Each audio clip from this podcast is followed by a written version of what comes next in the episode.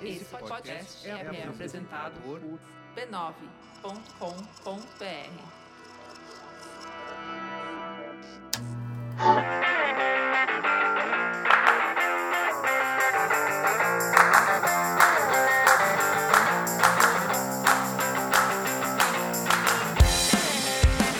começando mais um Spoilers Talk Show, o podcast do spoilers.tv.br, onde a gente conversa sobre cultura pop e televisão. Eu sou a Letícia. E hoje, no nosso primeiro bloco, nós vamos discutir como que a cultura do binge watching, que são aquelas famosas maratonas de temporadas inteiras ou séries inteiras, está afetando ou não o nosso jeito de consumir séries de TV. Em seguida, no segundo bloco, nós vamos falar sobre as nossas pessoas preferidas, aqueles atores, atrizes, roteiristas ou diretores que fazem a gente segui-los aonde eles forem, em qualquer projeto que eles estejam fazendo. E por fim, no bloco Põe na Lista, nós vamos dar nossas recomendações quinzenais sobre o que estamos lendo, ouvindo ou assistindo. Comigo na mesa hoje está o Denis, Olá. o Gui, Oi. o Léo Oi, gente. e a nossa presença silenciosa, hoje não silenciosa, Fernanda. Oi. Vamos lá? Vamos lá. Vamos lá. A gente resolveu falar sobre esse tema nesse podcast, voltando um pouquinho aí às nossas origens, né? O nosso primeiro podcast foi sobre Netflix e streaming e outros canais de streaming. É, hoje a gente vai falar sobre a maneira de assistir a televisão, já que na semana passada a Netflix estreou Sense8, que é uma série dos irmãos Wachowski, no- na forma tradicional Netflix de ser, colocando todos os episódios disponíveis. Nessa sexta chega a terceira temporada de Orange is the New Black, que é uma série que a gente já vem acompanhando exatamente dessa forma, com todos os episódios disponibilizados aí numa noite para você decidir como você quer ver. É, mas também, recentemente, é, a Netflix tem colocado séries de outras formas, geralmente séries que ela produz em parceria com canais, é, semanalmente, como se fosse um- um- uma série de televisão. Mas recentemente a Netflix também tem disponibilizado algumas séries de uma forma mais tradicional, geralmente séries que ela produz em parceria com canais é, de televisão, onde ela coloca um episódio por semana depois que ele passa na televisão do seu país original. A mais recente a acontecer foi Between, que é uma série canadense, né? Sim, Between é uma série canadense. Ela, a Netflix fez isso também com Better Call Saul, a continuação de Breaking Bad. Fez isso com The Return, que é a adaptação americana daquela série francesa Le, Le Revenant. Perdão o meu francês. Between é, começou em maio, no final de maio. São poucos episódios, inclusive, mas Between chamou a atenção da gente porque alguns aqui estão acompanhando, alguns sou eu. E- porque talvez ela seja um pouco canadense demais para a maioria Alguns das não pessoas. conseguiram passar da Pois é. atuação dos personagens. Mas, Mas vai ter, vamos Eu tentar de nem consegui entrar nessa série Ela ainda. é, ela é boa, mas não o mérito da série. Não vou, não, não, vou- não vou discutir o mérito da série aqui, mas o que, o que me chamou a atenção, e a gente vai falar sobre binge hoje, é que num dos comentários, se você acessa o Netflix pelo navegador, você vê vários comentários sobre se a série é boa, se não é, e tem um dos comentários lá que estão, inclusive, estrelados, assim, várias pessoas aprovaram o comentário, que é uma pessoa reclamando que acha um absurdo, que ele- ela paga a Netflix e a Netflix está lançando um episódio por semana de uma série, sendo que sempre ela quer, sempre que ela liga a Netflix, ela assiste todas de uma vez. E se ela vai ter que passar por isso de esperar toda semana, é, é preferível que ela desassine Netflix e fique, só na TV a cabo. Como se fosse um animal, né? Eu achei engraçado isso, porque a pessoa realmente associou, alegou que Netflix é isso, é pra ver todas as séries ao mesmo tempo de uma vez só. Sim, mas calma, amigo. Tipo, calma, tem outras séries e inclusive daqui a três semanas, coisas. daqui a oito semanas vão ter todos os episódios disponíveis. Tipo, É, o que provavelmente, é, provavelmente é, é engraçado. A, a pessoa sabe disso, eu acredito que ela conscientemente sabe que é só esperar, é um mês, a série é curtinha, mas ela já tá meio que atrelada à ideia de que ela abriu o Netflix, ela quer ter todos os episódios. Ainda mais Between. Between é uma série que o primeiro episódio termina num pequeno gancho, o segundo episódio termina num gancho maior. Então eu imagino que a pessoa acabou de assistir e falou: Peraí, eu vou ter que esperar, como se eu estivesse assistindo uma TV no passado. Sim, exatamente. Mas eu não vim até o futuro assinar essa coisa aqui que, me promete todos os meus os episódios a hora que eu quiser, no- na plataforma que eu quiser. É que mesmo antes de Netflix, as pessoas se acostumaram a, de alguma forma, adquirir os, os episódios e assisti-los todos juntos no final de uma temporada. Sim, sim. Por exemplo, eu fiz isso com meu pai com The Stream, mas só que a gente gravou no HD da televisão, pela FX. E, sei lá, no final de semana a gente assistiu todos na televisão, gravados no HD da net. Que é um recurso da televisão a cabo pra combater um pouco a pirataria. Uhum. Então você sabe que as pessoas não têm mais a mesma. Não tem mais. Algumas têm, claro, mas tem certas pessoas acostumadas a essa, essa rotina Netflix de ser. É, que querem, que não querem assistir a série às 9 horas da noite nas quartas-feiras. Elas querem depois assistir. ficar esperando mais e uma depois semana. esperando Na verdade, eu semana. diria que a vasta maioria das pessoas já não assiste TV no modo tradicional. Sim, Tipo, provavelmente Eu diria que uma, uma parte considerável. Eu não tenho números pra me apoiar nisso Não, no mas momento, mas eu con- números. A Fernanda falou que É. assiste e eu fiquei curioso, mas por que, que você assiste semana a semana? Então, é. Eu, eu acho que uma das principais razões é que muitas das séries que eu assisto, eu assisto junto com meu pai. É isso a questão. E sei lá, por exemplo, a gente não tem uma Smart TV lá em casa, então pra assistir alguma coisa no Netflix eu tenho que pegar um cabo HDMI, ligar no meu notebook, e aí já é um trabalho tremendo. assim. por exemplo, Demolidor eu assisti sozinha no meu computador, Unbreakable Kimmy Smith eu assisti sozinha no meu computador, porque são séries que eu assisti no Netflix. Agora, o resto das séries eu sempre assisto com meu pai, nós dois, na frente da televisão, a gente espera sair. Eu não sei se eu, se É um eu posso. ritual até. Então, eu não sei se eu Mas posso. você assiste na TV ou na você TV, na TV mesmo? na tá. TV. Tipo, Walking Dead. Game of Thrones, Que na. Fox. Era mais próximo Game of de. Thrones. Eu não sei se eu posso é, ter essa presunção de falar isso, mas TV, pelo menos na nossa rotina, que nós brasileiros de uma certa idade e tal, sempre foi o que a Fernanda resumiu bem na palavra ritual. Sempre era uma coisa de assistir com a família ou em algum horário específico, você estava acostumado a, a- a essa rotina e ela estava meio que no seu DNA já, você estava acostumado a isso. É uma rotina social, né? Uma rotina Sim, social. sim. Quando, Sim. vi- quando o, o Binge começou e. Não, antes de Netflix, nas locadoras mesmo, alugando DVD e assistindo tudo de uma vez só, naquele final de semana, ele meio que deu uma brecha. Vou, vou falar bem. É, Eu não sei nem se eu posso chegar a isso, mas é, o indivíduo venceu o social. Tipo, Eu não quero esperar pra ver coletivamente com o meu pai. Eu quero assistir tudo de uma vez só, sozinho, nesse final de semana e na segunda-feira eu vou saber exatamente tudo que aconteceu nessa série. E isso é uma coisa que tá- cada vez está sendo mais estimulado. Inclusive, já- até em, em séries, é uma piada recorrente. Tem, tem, tem séries que tem episódios em que casais, por exemplo, assistem séries. Quem tava assistindo Marry Me. É, teve um episódio em que os dois, eles são um casal, noivos, e eles assistiam uma espécie de Downton Abbey juntos toda semana. Até que um deles decide gravar e assistir. Saiu o episódio anterior da- semana da televisão e ela assistiu e não queria contar pro marido que assistiu, que quebrou o ritual, mas ela tava claro, tão é, desesperada pelo final de temporada que ela não esperou. E é, e é isso que tá acontecendo, é isso que o Binge tá estimulando um pouquinho, que as pessoas pensem nelas mesmas e assistam a hora que elas bem entenderem.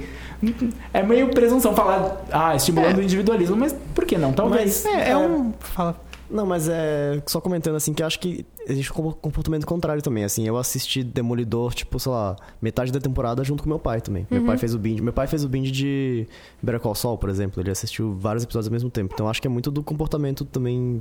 E, Nas pessoas. se, e se, se alterando aos poucos, assim. Não sei.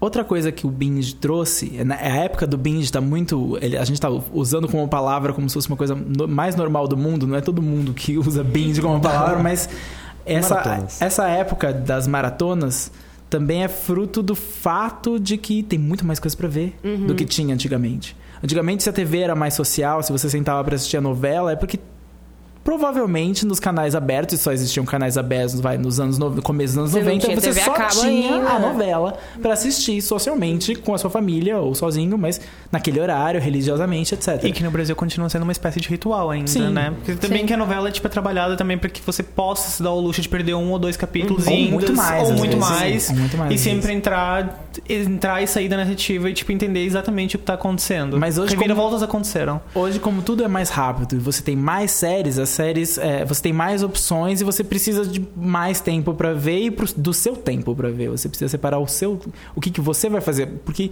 é muito difícil você encontrar uma pessoa como você.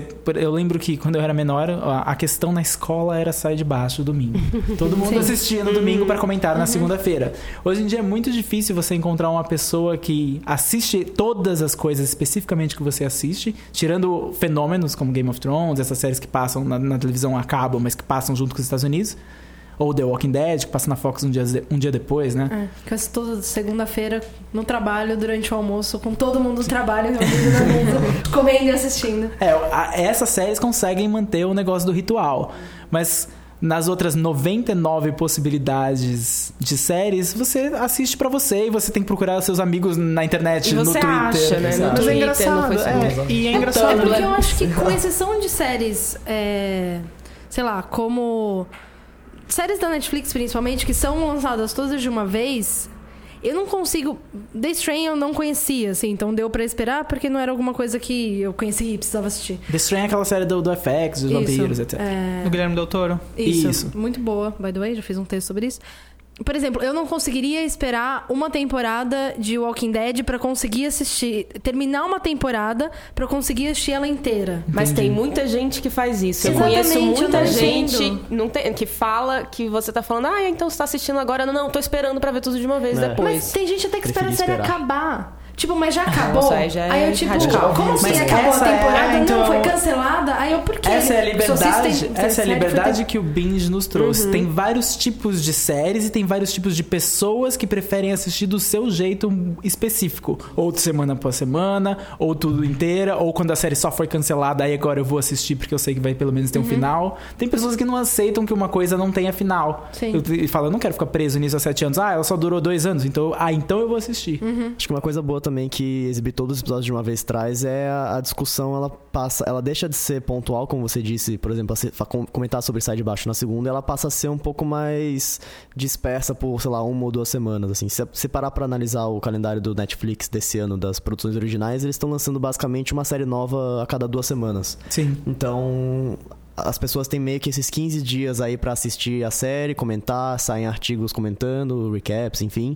E, e depois desse tempo você fala, ok, tá, partir pra outra. É, e isso é uma coisa que, eu, que é interessante, que é bem específica do Netflix, que eu, eu, eu gosto de ter a, a série inteira, a temporada inteira pra assistir. Quando é uma série que eu gosto, eu quero vê-la de uma vez, eu me acostumei Uhum. a isso. Mas ao mesmo tempo, é, parece que depois dessas duas semanas Você do tempo que eu passei assistindo, não, a série parece que para de existir. Eu Sim. paro de ler sobre ela, eu não me interesso mais Comigo, tanto por ela. Eu acho que você perde uma questão também da a conversa social que acontece a cada semana. Uma, É, uma série que domina uma tá- conversa é, você não tá no mesmo estágio com todo mundo. Que é né? incrível, é uma coisa ótima. Mas quando você tem uma série saindo a cada duas semanas, que se vai fazer parte de uma cultura pop, vai fazer parte de um, de um esquema maior em que tá todo mundo comentando sobre isso, gera ansiedade. Ou pelo menos pra mim me, me gera é muita ansiedade. ponto. É, Esse é o principal séries- ponto que me levou a querer, tipo, sair um pouco do esquema de binge que eu fazia muito. Às vezes eu ainda faço, né? Ah, depende do todo mundo aqui considera um binge, você vê o episódio inteiro, você vê o quê? Tem uma- um artigo que a gente que a gente estava lendo até em preparação para esse podcast, que é um binge é considerado a partir de quatro episódios para drama. E pode ser a série inteira, mas a partir de quatro episódios, se você vê de uma série de, De uma 40 vez só. minutos, de uma vez só, aí pode ser considerado uma sessão de binge, tipo, de alguma, de alguma coisa. Eu sinto um pouco de pressão com binge. Eu quero fazer parte de todas as conversas possíveis, mas parece que existe uma pequena janela e que você pode fazer parte de, um, de uma estreia, por exemplo. Então, por exemplo, uma série como Demolidor, uma série que é uma. Que eu, eu assisti, eu acabei agora. Eu, eu assisti muito, comecei muito tempo depois. Não tanto tempo depois, eu comecei acho que um mês e duas semanas depois. Engraçado, você falou tanto tempo depois, mas a série É, acabou exatamente. estrear, assim. Ela, tipo, eu não lembro. Alguém lembra da Os data que estreou? muito rápidos. Demolidor? Estreou em abril. Estreou- Dia 10 de abril. Dia É, 10 de abril. Se falar muito tempo depois, é, sei lá, Breaking Bad, que já faz quase dois anos, É. sabe? Exatamente. A gente tá em junho, não faz tanto tempo assim. Se fosse uma série exibida no esquema normal, ela estaria sendo exibida agora ainda. Só que ninguém fala mais tanto de Demolidor quando falavam em, sei lá o quê, 10 de abril? Se foi, se foi 10 de abril, o quê? Até o final de abril as pessoas falavam de Demolidor. sim. De um esquema constante. E eu queria fazer parte dessa conversa, mas eu não, eu não sei, tem 70 séries na minha fila, eh, 70 séries na minha fila de exibição. Então eu sinto uma ansiedade muito grande pra tentar assistir tudo aqui. É, eu Aquilo que eu que eu quero. senti um pouco isso, mas eu tô praticando desapego, assim. Tem algumas séries que eu, eu, eu, por exemplo, Demolidor, ainda não acabei. Eu assisti alguns, sei lá, uns sete episódios ali e é isso aí. E tem séries que eu simplesmente pulo, por exemplo... Olhares de, O que foi de julgado. condenação para um... Ainda não que- acabou. Como assim? Calma, Gente, gente. 10 de abril! 10 de abril! Faz muito tempo. Você teve dois meses. Eu vou acabar, gente, mas eu gostei, tô- estou gostando. É, mas existem séries que eu simplesmente escolhi pular, tipo Marco Polo, sei lá. Eu escolhi esperar. escolhi pular. Marco Polo foi uma série que eu assisti de semana a semana, eu não aguentei mais. Eu tentei ver um episódio, eu tentei ver o segundo, eu não passei mais de 20 minutos. E eu gostava, eu gostei de Marco Polo. Eu tenho alguns poréns com a série, assim, mas eu gostei da. Eu ainda No não esquema- terminei. Eu só faço caras para as pessoas nessa O Denis mesa. assistiu tudo, porque ele é o Denis, ele assiste tudo que aparece na frente dele. Menos Mad Men. é verdade. Mas tudo Eu bem. acho que uma coisa, pra mim, pelo menos, eu fiz um binge com Demolidor. E aí, quando acabou a série, eu, eu me senti órfã, assim. É, tem isso. No primeiro momento você se sente órfão, mas pra mim, pelo menos, de- depois de umas duas semanas, para, pra mim parece que a série nunca existiu. Então, mas só que daí eu senti falta de uma coisa de, tipo, ficar esperando pelo próximo episódio, de, tipo, saber que vinha alguma coisa, sabe? E É porque é o seu, é o seu DNA de, televi- de, de que aprendeu que a televisão vai seguir com você por um bom Não, mas tempo. por exemplo, quando apareceu, quando eu vi pela primeira vez ah, a divulgação de Demolidor no metrô, eu me senti estranha, porque daí pra mim já era uma coisa que estava tão Do passado. Exatamente. Tipo, por que que isso aqui tá aqui dois meses depois que a série já acabou pra mim, O sabe? fato dessas coisas existirem transforma o- o- a noção de tempo em uma coisa mais efêmera, cada vez mais efêmera, na verdade. Ele passa muito. Ele não é que ele passa mais rápido, mas você sente que a, a novidade se esgotou porque. Não porque faz muito tempo, mas porque uma outra suplantou. E assim é o mercado de, de, de séries, especi- especificamente nesse mercado Netflix. Uma coisa suplanta a outra e, e a notícia do passado fica cada vez mais distante. Mas sabe uma coisa que eu acho que talvez seja útil pra ficar mais no nosso imaginário, mesmo depois que você terminou de ver a série, independente de quanto tempo você passou vendo a série de uma vez só? Unbreakable Kimmy Schmidt, por exemplo, eu vi numa noite. Eu comecei assim que eu cheguei em casa e terminei, sei lá, quatro horas depois. Sem se mexer, né? Sem me mexer. E, e- mas eu, ela ainda, tá meio presente na minha, na minha cabeça por causa da coisa meio memética, assim, do, da abertura, a, a música. Toda vez que eu ouço um pedacinho, eu já lembro, já começo a cantar de novo. É, mas ela foi feita pensando nisso. Ela foi né? feita. Sim. Ela não foi feita pensando nisso. É, quer dizer, ela foi feita pensando em criar memes, entre aspas, mas ela foi feita pra NBC, ela não foi feita pra Netflix, né? Mas eu acho que foi uma coisa que eles e acertaram. reje- e a NBC rejeitou, o que é muito um sinal de que eles não estavam prontos Uhum. para uma coisa, para uma coisa que uma pessoa podia consumir em quatro horas e ficar extremamente É, viciada. porque, por exemplo, toda vez que eu abro uma garrafa de Pinot Noir, agora eu boto pra tocar a música, o clipe de Pinot Noir. Quer ver? Isso, isso tá na minha cabeça. Eu- eu- essas piadas não sumiram. Enquanto com, sei lá, House of Cards eu gostaria de esquecer que eu assisti aquela terceira temporada. Aliás, é a, é a temporada que me fez saber que eu devo a- é, praticar o desapego. Próxima temporada eu já não volto e tudo bem, eu vou ficar de fora dessa conversa. Estou bem com isso. Isso me traz um outro ponto. É, você viu House of Cards a terceira temporada até o final. Você sabia que existia esse final porque a série foi pensada com um começo, um meio e um final, mesmo que seja uma terceira temporada que dá continuidade a plots deixados na segunda. Por exemplo, vamos supor uma série que tá em exibição, Gotham. É uma série que vai ter 22 episódios, ia ter o quê? 18, eu acho, Teve originalmente. 18, foi é. aumentado para 22, enfim, Porque que seja. sei. Só que a gente não sabe. Era uma série que estava acontecendo semana a semana. Era uma série que estava sendo desenvolvida com o feedback dos espectadores que estavam dizendo: ah, melhor esse ponto, melhor aquele ponto. Que e a é série como dentro. televisão sempre funcionou. Que Mas- como televisão sempre funcionou, funcionou. E assim, era uma, é uma série que. Com algum tempo de intervalo, ela tentava se Melhorar adaptar a alguma isso. coisa. Porque é uma série que, tipo, tá em TV pública, né? Ela tem, tá numa TV canal Aberta. aberto, então ela tem que fazer isso. Game of Thrones também é semanal, mas ela se adapta a um É que material tele- previamente televisão publicado. a cabo, geralmente a temporada é filmada inteira de uma vez só. E televisão aberta é Isso. filmada ao longo do ano ou da, da fall season, né? Da Mas temporada de parando pra outono. pensar estruturalmente assim... Desculpa. Peraí, peraí. Vai, vai. Mas só fazendo ponto com House of Cards, por exemplo, é uma série que foi pensada para ser planejada, arquitetada, para ser lançada ao longo de uma semana. Então, você sente que você tem que assistir 13 episódios. Isso foi o que eu pra- senti. Já que eu comecei, eu vou Exatamente. terminar. Elas são lançadas como um filme. Exatamente. ela- Então, é isso que eu acho que o binge tá um pouco também alterando o jeito que você vê a TV. Eu acho que muitas vezes o binge também faz com que os episódios sejam mais capítulos que não necessariamente fariam sentido se fossem exibidos semanalmente. Eu acho que muitos capítulos não, Charlie, não eu teriam muito ritmo. Ele Isso não que você- altera, desculpa. O que o Leonardo falou sobre o binge é, alterar a estrutura de como um show é feito, pensado, também salva um show. É, Breaking Bad, por exemplo, quando passava semana a semana no AMC, tinha uma audiência modesta e uma recepção crítica ok. Quando ela começou a ser exibida na Netflix e as pessoas assistiram a primeira temporada de uma vez só e a segunda temporada de uma vez só, a terceira temporada teve um salto tanto de audiência quanto de crítica, porque as pessoas, porque ele- ninguém sabia que a série era perfeita para binge até ela ser colocada nesse modelo e isso alterar para bem a estrutura dela, mesmo ela sendo uma coisa que ainda estava sendo trabalhada com o público semana a semana. É, Breaking Bad é o tipo de série que, que é pra ver em binge mesmo, assim, porque ela é muito forte. Eu lembro que eu vi, acho que da primeira à quarta temporada em um feriado. Eu não- eu me não lembro- recusei- eu eu não me eu eu me recusava a ver Breaking Bad porque eu não conseguia acreditar nele, no pai do Malcolm, como sendo um grande traficante de, de metanfetamina. Mas fica muito melhor quando você imagina que é uma continuação. Que é o né? pai do Malcolm. Mas eu lembro de começar o primeiro episódio num sábado à noite, às 11 horas da noite da primeira temporada, porque por que não? Estou aqui em casa, Netflix, não tem nada pra fazer. E aí era domingo, duas horas da tarde, e eu não tinha dormido e terminado a primeira temporada, porque foi assim. Não, e é meio contagiante. Eu tava vendo, tava no meio da ter- terceira temporada, minha irmã chegou e falou: O que, que você tá vendo? Eu falei: É Breaking Bad. E era bem aquele episódio que é, o Hank ele, ele sofre o atentado dos dois irmãos gêmeos Ixi, lá. segunda temporada. Minha irmã chegou nessa cena, assim, e ela ficou, tipo, até, sei lá, o final da quarta temporada, sabe, também.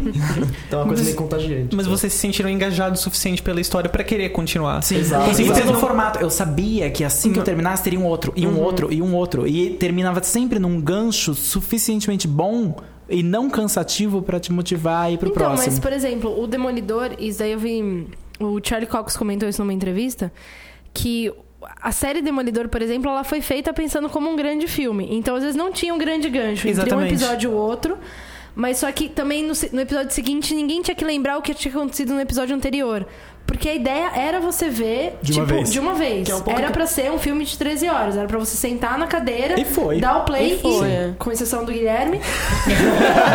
Na verdade, Foi assim. também. Eu também demorei mais de um mês pra ver tudo. Mas você demorou pra começar, você é o.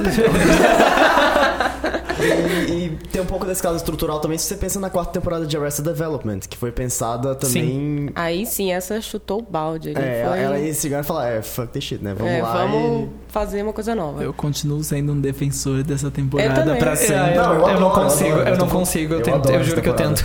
Eu, às vezes eu, eu ainda assisto de novo alguns episódios aleatórios e isso é legal dela, porque ela tenta fazer uma coisa meio não linear e você pode pegar um episódio random e assistir e mesmo assim ter uma experiência totalmente diferente de se assistir ele do 1 ao, sei lá, whatever. A verdade é que é, o, o Binge deu essa plasticidade para todas as séries que surgiram a partir dessa realidade de você poder assistir uma série inteira de uma vez só.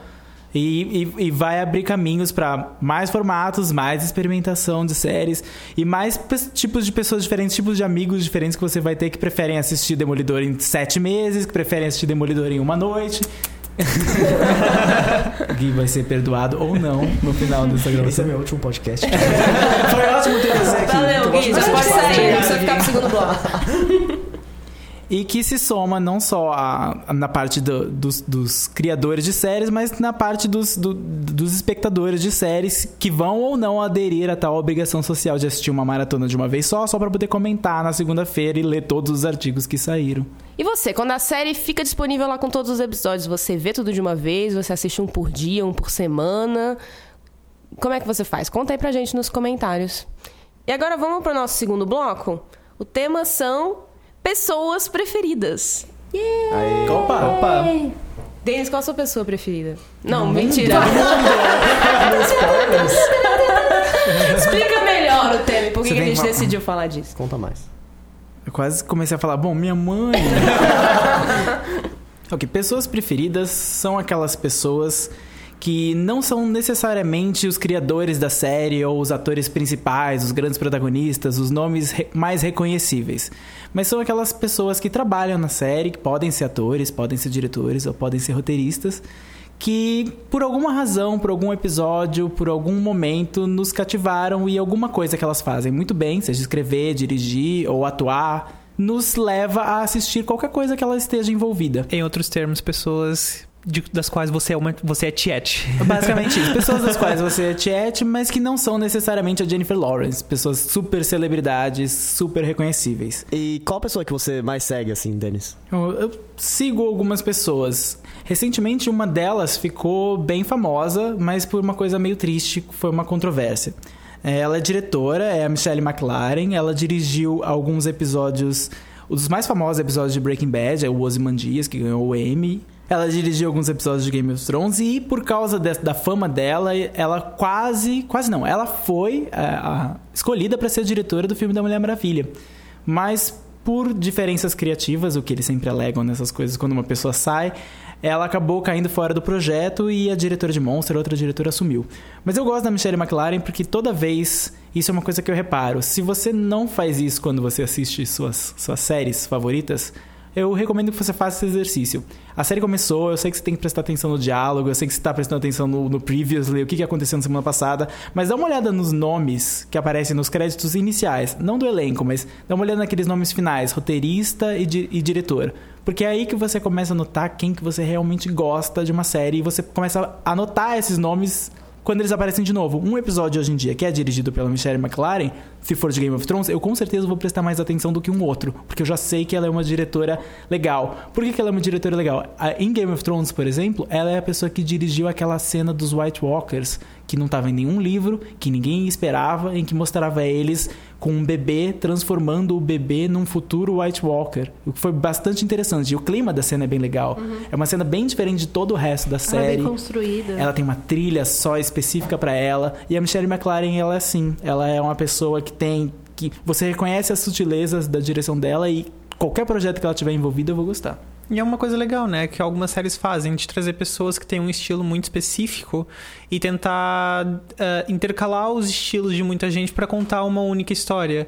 É, eu não. Eu, eu, eu gosto da Michelle McLaren também. Eu não. Eu, eu já vou falar minha. As pessoas que eu sigo ou não sigo. Não são tantas, assim. Porque pra séries eu, eu, eu tendo a reparar. Eu costumo ver padrões de, de diretores e roteiristas e até showrunners em alguns casos de que eu costumo seguir. Mas eu acompanho mais pessoas específicas em cinema, por assim dizer, que muitas vezes transbordam pra séries e tipo e Que vice-versa. foi quase, quase da Michelle McLaren. Que foi quase Michelle McLaren. Ah, eu, por exemplo, eu fui assistir The Nick, do Steven Soderbergh, justamente porque era uma mudança pra ele. Esse foi um primeiro ponto que me foi vendido da série, antes mesmo de eu saber que era uma série de época passada, na virada do século XIX pro XX, ah, um drama médico. Esse foi o meu primeiro ponto. Era o Steven Soderbergh que estava testando um novo formato. E que dirigindo queria- todos os 10 episódios. E todos os 10 episódios. É, a própria Sense8 também tá sendo vendida como a série dos irmãos Wachowski, né? sim. Que vem do cinema.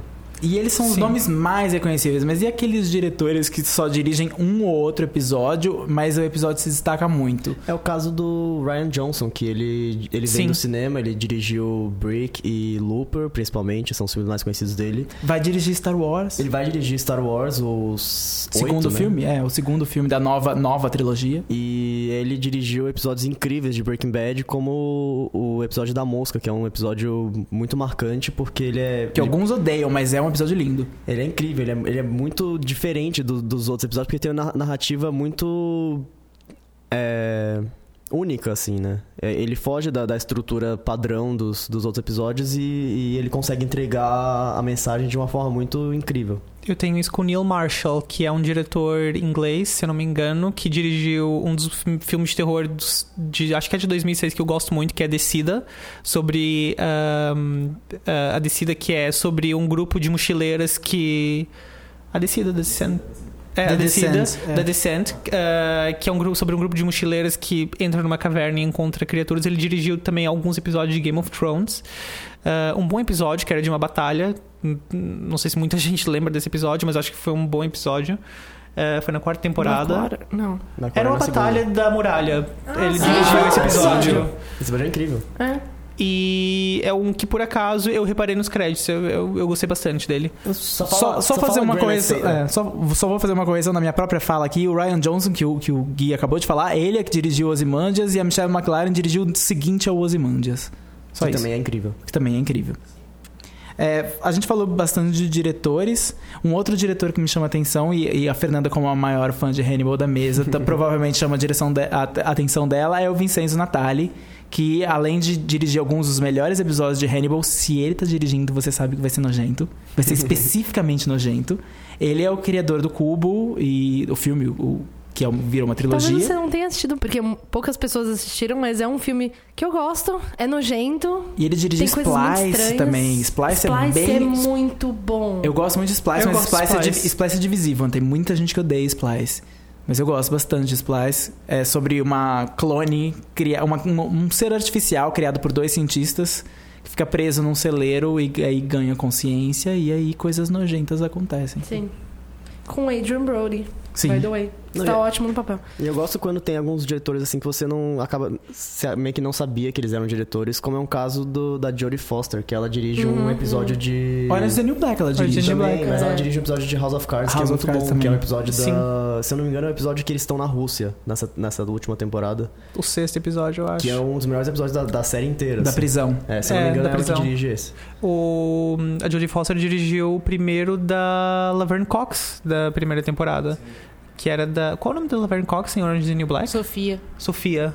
Foi o primeiro, um ótimo episódio. E roteiristas? Bom, al- além dos diretores, a gente falou bastante. é, alguns roteiristas também se destacam. No, no meu caso, uma que brilha, brilha muito. Sempre brilhando, é a Jane Espenson, que tá por trás de alguns dos melhores episódios de Buffy. Inclusive, ela foi, também ganhou um Emmy pelo Conversation with Dead People, que é um episódio da última temporada, um dos mais assustadores e mais interessantes. E além de ser uma, uma roteirista que no Twitter ela faz writing sprints, ela faz maratonas de texto. Então ela fala: Vou começar a escrever a partir de agora, alguém conta o tempo. E daí ela volta com o roteiro terminado.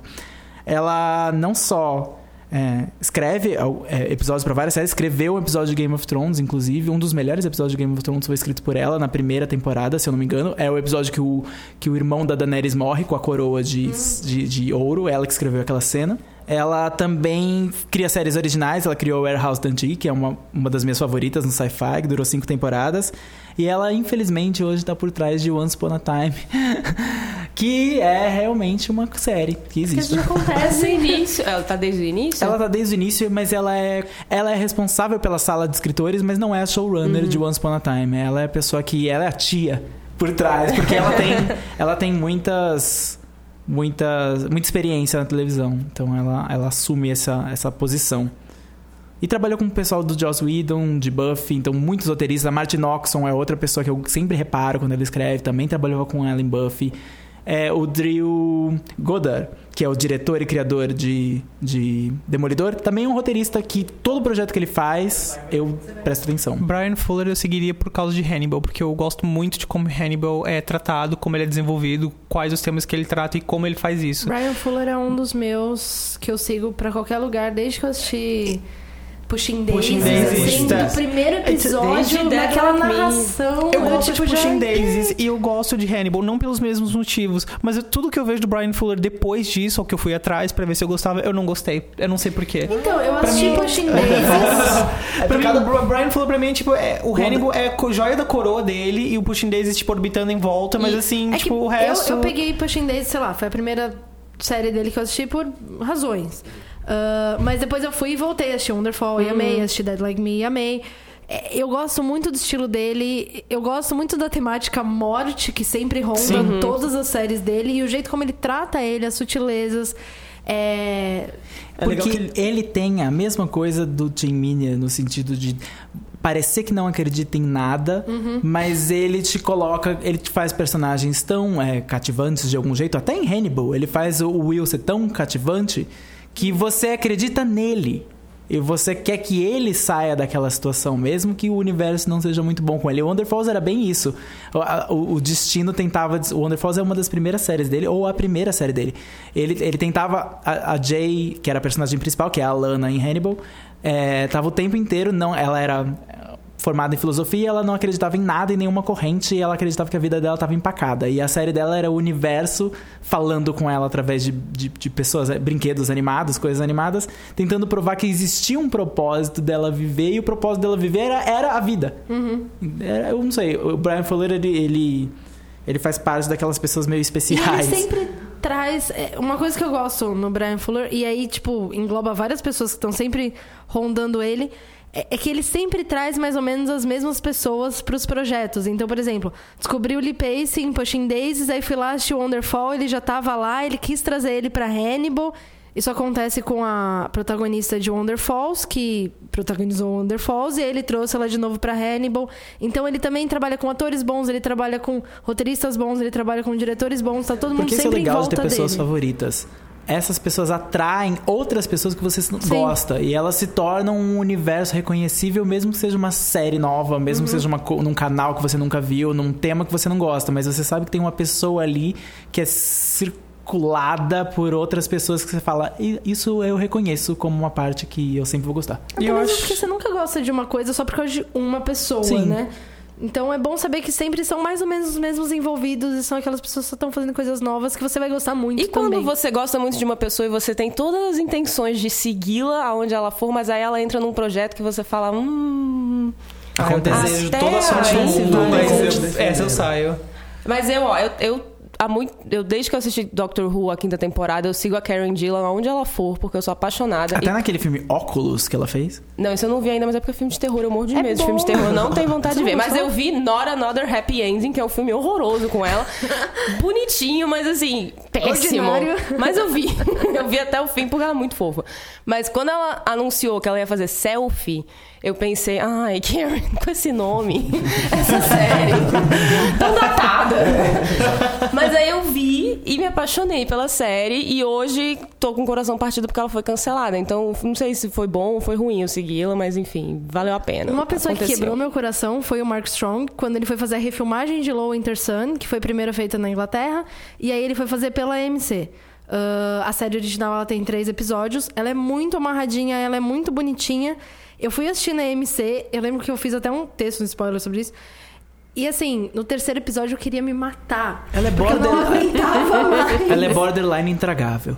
É porque eu acho que assim, eles quiseram estender uma história e eles, basicamente, pra conseguir estender a, a- aquela história de três horas pra, sei lá, 22 horas, eles colocaram cenas do Mark Strong deitado numa cama, olhando pra uma cortina. E era só isso que tinha de diferente. E meditando sobre a natureza terrível do mundo. É Low Winter Sun é aquela série que a, que a Alicia assiste em The Good É Wife. ela mesmo, É é ela, ela mesmo. o é bingo ela do mesmo. spoilers falando de The Good Wife. Aquela série de Deu crime certo. bizarra e completamente É clichêsenta que ela fica assistindo. É Low Winter Sun. Que tem um penúltimo episódio muito bom. É não verdade. O- No penúltimo episódio é o episódio em que ele decide. É porque o tempo inteiro ele tá fugindo de um crime que ele cometeu. Em nome de uma Porque justiça pensava- pessoal, é, em nome de uma justiça pessoal que ele achava que tava fazendo a coisa certa, e ele tava. A temporada é ele não ser pego pela própria polícia. Ele é policial, não ser pego pelo próprio crime que ele cometeu. Tentar encobrir. Com um parceiro que era sujo, né? Um dirty cop. E nesse, no, no penúltimo episódio, ele decide todas as coisas que eram chatíssimas da temporada, que ela não andava, personagens com quem ele falava e você detestava. Ele mata personagens que que estavam atrapalhando, ele foge da, da polícia, ele dá um chapéu em todas as pessoas que estavam atrás dele, ele vai ao banco, ele retira todo o dinheiro da conta dele pra ele desaparecer e você fala, nossa, ele vai conseguir, ele vai escapar. E daí no último episódio, tudo isso que ele fez, na verdade, é revertido. E daí você fala, não. E a série termina, não continua, sendo que ele já tinha resolvido todos os problemas dele. E aí foi cancelado. E aí E foi cancelado. cancelado. É que pra mim a série ela matou todas a, a a versão americana no caso, matou todas as sutilezas que a versão inglesa tinha, porque sei lá, é, pra ele cometer um crime pro personagem foi uma coisa muito grave. E na série nem parecia Na série, grave, né? Ele pra, parecia tipo, super, ah, um super Just vilão. Another Tuesday, sabe? Tipo, nossa, faço isso Essa toda é a questão. semana. Mesmo que você tenha uma pessoa favorita, o carisma dela sozinho, às vezes à toa, não sustenta. mesma coisa que ela já fez não antes. sustenta, não sustenta. Eu, eu adoro o, o, ah, o Dave Tennant. Hum. Adoro ele. Uhum. Eu amo Broadchurch. Fui assistir Grace Point, a mesma série americana, só com a Skyler de Breaking Bad. E é intragável. E é o mesmo personagem, mas o carisma dele não sustenta. E eu assisti até o final porque ele é uma das minhas pessoas favoritas. Mas acho que aí é uma boa linha que você não precisa cruzar, Cruzar, né? né? Se a pessoa tá fazendo uma regravação de uma cena de uma série que ela já fez e você já viu o original, Não precisa, né? não precisa, não precisa. Mas Mas isso é o que isso você é faz quando é você. mais. É isso que você faz quando você é fã. E, e fãs são terríveis. Burros, não às tem bom vezes. senso. Burros, é, é uma burrice. Eu sei, eu também sou. Não se sintam ofendidos. E você que tá ouvindo, qual é a sua pessoa preferida entre roteiristas, atores, diretores de série? Conta aí pra gente nos comentários. Vamos agora então pro nosso último bloco, Põe na Lista. Denis, o que, que você põe na lista hoje? Eu vou aproveitar que a gente mencionou nesse podcast essa série, e é a série que eu tô assistindo essas semanas. É Between, a série super canadense que a Netflix tá exibindo semana a semana, então tenha paciência, são poucos episódios. A série conta a história de uma cidade chamada Pre- Pretty Lake, sobre um vírus surge um vírus misterioso na cidade e começa a matar todos os adultos após 22 anos. O primeiro episódio, talvez se você assistir, você vai achar um pouco mais fraco, as atuações não são fortes porque todos os atores são jovens abaixo de 22 anos ou eles querem que a gente pense isso. E mas a partir do segundo episódio a coisa fica bem mais intensa. Você vê como seria uma cidade pequena isolada por, por, por um exército e dominada por crianças que não fazem a mínima ideia do que está acontecendo e até do que significa a morte. Então eu achei as- que a série foi crescendo e eu acho que vale a pena pôr na lista. Legal, e você, Gui? Eu vou indicar um jogo que eu tô jogando recentemente que chama Life is Strange, que é um jogo de consoles que ele é ele é quase que uma série, porque ele é ele tá sendo lançado a cada seis semanas eles lançam um episódio, vão ser seis episódios. E ele tem uma narrativa muito interessante, que ele, ele acompanha meio que a vida de uma menina comum no, no, no high school americano. E você fica acompanhando os, os anseios dela e as- os pensamentos dela e como ela se relaciona com o mundo e com as outras pessoas. Até que ela percebe que ela tem um, tipo, um superpoder que ela consegue voltar ao tempo, tipo, no, no momento, assim. Ela, ela presencia um assassinato na, na escola e ela acaba percebendo que ela conseguiu voltar, voltar o, o- reverter o, o fato e mudar o curso da história. Ao longo dos episódios, já tá na metade da, da- do jogo, assim, e tá bem interessante o rumo. Legal, e você, Léo? Eu vou recomendar o livro uh, Daily Rituals, How Artists Work, é, de um autor chamado Mason Curry. É uma coleção de factoides que mostra como artistas dos mais variados campos, escritores, compositores, uh, escultores, uh, artistas plásticos, trabalham e como eles elaboraram a rotina que permitiu com que eles tirassem o maior potencial disso. Não é um livro de autoajuda, é só mais para factoides mesmo, uh, que mostra como eles conseguiram tirar proveito. Alguns artistas trabalhavam de noite, alguns artistas trabalhavam principalmente de dia. Muitos deles tinham empregos durante o dia também, que permitia com que eles criassem antes ou depois. E eu achei interessante ver como as pessoas tentavam se organizar. Eu- Sim. não é mais usado como autoajuda mesmo, é só mais para ver como, se fun como funcionava. E você, Fê, qual a sua recomendação? Eu vou recomendar Lugares Escuros, que é o terceiro livro da Gillian Flynn. Ah, você deve conhecer ela provavelmente de Garota Exemplar. Eu li Garota Exemplar, depois eu li Objetos Cortantes e agora eu tô lendo o terceiro e último livro dela, So Far. Ah, ele conta a história de uma menina que, quando tinha sete anos, ela. toda a família dela foi assassinada e o culpado, na época, foi o irmão dela. E o irmão dela tá preso há 25 anos, o crime vai fazer 25 anos. E ela e um grupo de pessoas que investigam crimes que tiveram soluções estranhas estão revisitando esse crime pra ver se realmente o irmão dela era o culpado. Tem toda uma coisa de é, cultos satânicos e talvez dela ter sido manipulada. É, é muito interessante. Vai sair um filme sobre ah, daqui duas semanas. A atriz principal do filme é a Charlize Theron. O irmão dela é interpretado pelo Corey Stoll, que é um dos meus queridinhos, que é um que ultimamente eu sigo pra qualquer lugar que ele vá. E o principal é, desse grupo que ajuda ela a revisitar o crime é o Nicholas Holt, que acabou de trabalhar com ela em Mad Max, que é outro filme que eu também recomendo. Então, fica aí a recomendação. Leia o livro. Você tem duas semanas pra fazer isso. Como Dá todo tempo. livro dela, é fácil de ler, apesar de às vezes ser pesado.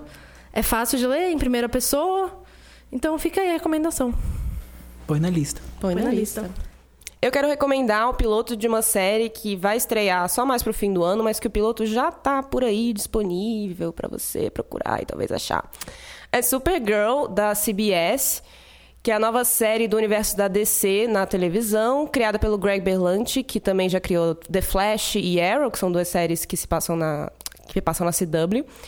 É, Conta a história da, da Supergirl, que é uma super-heroína que é prima do super-homem e veio para o planeta Terra junto com ele, mas acaba ficando é, perdida num, num, lugar no espaço onde o tempo não passa. Então ela chega no- na Terra depois que o super-homem já chegou, já cresceu, já tá aí super-homando, sendo, sendo herói pra galera. E ela chega com os mesmos poderes dele, só que sem a missão dela, que era cuidar dele e beber. Então ela cresce como uma pessoa, uma menina normal. Ela vai trabalhar numa, num, num jornal, num, num, numa- num conglomerado de mídia, tentando se passar como por um, um ser humano normal, mas ela quer ser mais. Ela sente que ela tem um- uma missão maior na Terra, que ela ainda não descobriu qual é, mas que aí no piloto você. é, ela acaba salvando um avião onde a irmã dela tá. que tava caindo e a irmã dela tava nele. E ela resolve virar uma super heroína. E é um, um piloto muito gostoso de assistir, muito agradável, muito divertido. Bem com umas tiradas de, olha, gente, finalmente uma super heroína mulher que são na sua cara, porque tem que ser, porque senão as pessoas não entendem. E, e que, e que promete que a série vai ser muito leve, divertida e gostosa de assistir. Então, põe aí na lista. Se não quiser ah, ir atrás do piloto, tem um- alguns trailers que eles lançaram também recentemente que contam basicamente a história do piloto inteiro, então você pode assistir É para já ter uma minutos. é, para já ter uma noção do que que é a história, mas vale a pena pôr na lista. E terminamos aqui mais um episódio do Spoilers Talk Show. Muito obrigada a você que ouviu, que nos aguentou até agora. Esse é o nosso décimo episódio. Obrigada por todo mundo que tá aí desde o início, por quem achou a gente no meio do caminho. Volta lá e ouve os primeiros. Ainda dá tempo. Ouve os spoilers no intervalo, que tá- a gente tá lançando aí também de 15 em 15 dias. Deixe seus comentários é, com sugestões, reclamações. Reclamações não, só não, tô brincando, pode, pode reclamar. Mande elogios também, que a gente gosta. Mande estrelinhas no iTunes. É, siga a gente no Twitter, spo, spoilerstvbr. Entre no spoilers.tv.br para ver nossos textos aí, já que a gente posta diariamente falando sobre séries de TV. Muito obrigada ao B9 por ser a nossa casa na internet. Obrigada a Fernanda Sgroglia, que editou o- esse podcast, que já sabemos aqui que vai dar muito trabalho, mas ela, ela está nos olhando com um fuzilante. Imagina! A arte do episódio foi feita pelo Thales Rodrigues. E até a próxima. Até a próxima. Tchau, tchau. tchau. Tchau.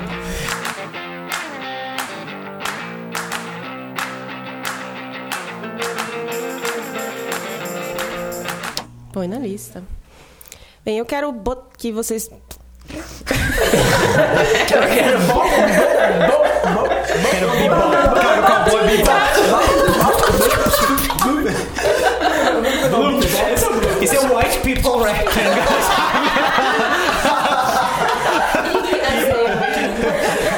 É Iggy Azalea, puxa pra já sabe?